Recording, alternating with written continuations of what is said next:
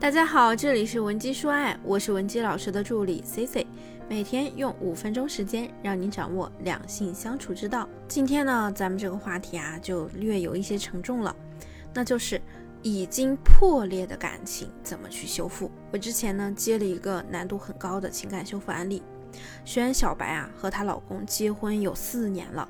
夫妻两个人呢，除了最初那半年的感情还不错，后面呢就因为疫情的原因啊，两个人一直是异地分居的状态，感情因为距离和时间的原因渐行渐远。两个人呢因为离婚的问题，这一年多来一直在纠缠。那因为小白呢是婚前就生了宝宝，所以他们两人呢不能简简单单的就离个婚，还要考虑孩子的问题。小白呢开始以为她老公啊是拿离婚吓唬她的，是一时间的气话，因为呢。她自己也是一直火上浇油，还时不时的威胁老公。这一次啊，谁不离谁就是孙子。那直到上个月，小白呢收到了老公的离婚起诉，才意识到人家呀真不是闹着玩的，是动真格的了。那看着身边的孩子，小白彻夜未眠，思考良久。自己说要离婚呢，主要原因是她觉得呀，老公对这个家的付出不够多。可是平日里呢，家庭开销和正常的生活。钱也都是老公这边一直在出着，如果离婚了，她再找啊，未必能找得到像她老公这样的居家男人。孩子呢也还小，自己呢又要独自承担照顾孩子的责任，想一想也很困难。小白的老公呢也是非常疼爱自己的孩子的，所以啊，其实她老公这个人问题不大，只不过呢现在是两个人感情出了问题，不知道怎么去修复。如果你也有类似小白一样的疑问，想要知道如何修复你们的感情，也可以添加我们的微信文姬零七零，文姬的小写全拼零七零，即可获得专业导师的一对一帮助。那么我在通过连续三次和小白的通话中呢，就找到了她和她老公之间的问题所在。接下来呢，我就来和大家好好讲一讲这种情况，我们如果想要修复感情，该如何去做。那第一步呢，首先就是先要恢复两个人正常的沟通。我们在理智的时候呢，其实很清楚啊，人在气头上最好不要做决定或者说一些过激的话语。但是呢，人在情绪上头的时候，哪管得了那些呀？难免会口不择言。往往生气的时候呢，说的话又是最伤人的。这就是因为我们在受情绪控制的时候，人的心理啊，会迅速退化成一个受伤的小朋友的状态。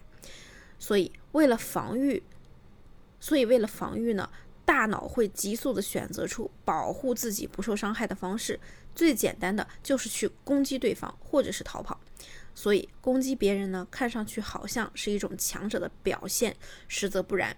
往往一个习惯于攻击别人的人，习惯于去用恶语伤害别人的人，内心呢，反而是最敏感、最脆弱的。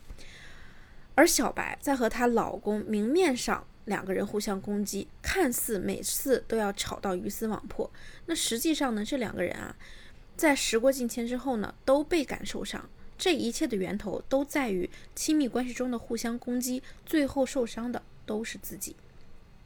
我和小白呢，就这个点啊，做了几次复盘和反思之后，她和她的老公进行了一次谈话。这一次呢。小白呢，没有选择用厚厚的盔甲和锋利的刺去刺痛她老公，而是直接袒露了自己内心的脆弱和无助。她老公啊，竟然也破天荒的没有和她争论。挂了电话之后呢，小白就很吃惊的跟我讲说：“我跟我老公啊，这几年第一次用这种正常人的方式沟通，我现在大概已经了解怎么和他说话了。那第二步就是我们要转移重心，避重就轻。”在她和老公可以正常沟通以后呢，小白就问我：“老师，我该怎样才能让他断了离婚的念想呢？”有类似疑问的同学啊，我建议你想一想，除了离婚这件事情，你自己的生活还有其他在乎的事情吗？就像小白，她也是思索了良久，跟我说，就是孩子上幼儿园的问题，以及呢工作上的一些问题，还有就是父母身体方面的问题。那我就跟他讲，你就多去做一些其他的事情，多去思考别的事情。关于离婚的事情呢，如果男人已经提了，那就先口头答应下来。他如果后面不再提了，你就当这件事儿不存在。这么做的心理学原理啊，是关注点效应。也就是说，你越关注什么，这件事儿啊就越会成为一个问题。当你没那么关注的时候，有些事儿反而会淡化。之所以啊，这个效应适用于小白现在的情况。是因为她和她老公之间的联系还有很多孩子呀、家庭啊、工作啊等等，都是两个人需要去面对的生活问题。而离婚这件事儿呢，在他们的关系里又没有那么的迫在眉睫。小白呢就按照我说的做，两个星期之后啊，她老公不但没有再提离婚的事情，还主动约她要不要一起领着孩子出去玩。那小白啊暂时就安心了，但是我知道她的心结并没有打开。既然现在的感情已经稳定了，那我们可以趁热打铁，继续下一步。那第三步就是找到问题导火索，修复感情。她和她的丈夫呢，是因为聚少离多，产生了情感隔阂之后，才矛盾不断的。这里最明显的问题就是两个人缺乏沟通。所以啊，我就让小白从这一点着手。原来呢，他们两个人因为疫情原因不能见面。最常用的沟通方式啊，就是发文字。我们都知道啊，文字呢有的时候是看不出语气和情绪的，所以每天几个字的沟通就会显得很冷漠，又显得毫无感情。于是呢，我就建议啊，他们两个人在沟通的时候，最好用视频或者是电话语音的方式，不要用简单的文字去沟通。那小白呢，她也和老公说了，建议她老公试一试。于是呢，我就又顺势告诉他，既然你老公这么配合，那咱们呀就再乘胜追击。每次呢，跟他提出一个要求，比如说呢，每一天打电话别低于一个半小时，哪怕两个人不说话也行啊，就保持联系状态就好。流量费又不是很贵，大家家里都有无线，对吧？小白呢，在和她老公试验了一周之后，就反馈说。他们这一周啊，吵架呢，虽然也吵了有那么一两次，但是呢，其中有三天电话连线啊都超过三个小时了，还有一天呢，两个人从晚上的十点一直聊到了深夜的一点多。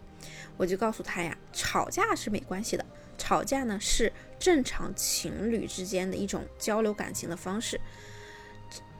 对于这个结果啊，小白已经非常满意了，他们的情感修复之路。还需要很长的一段时间，但是呢，由于我们现在已经找到了问题的症结所在，也找到了对方能吃透的处理方式，所以啊，好的结果一定是必然的。那么，如果说你和你的另一半也有沟通上的问题，你不知道该怎么去处理，也可以添加我们分析师的微信文姬零七零，文姬的小写全拼零七零。发送你的具体问题，即可获得一到两小时一对一免费情感分析服务。下期的内容更加干货。好了，我们明天再见。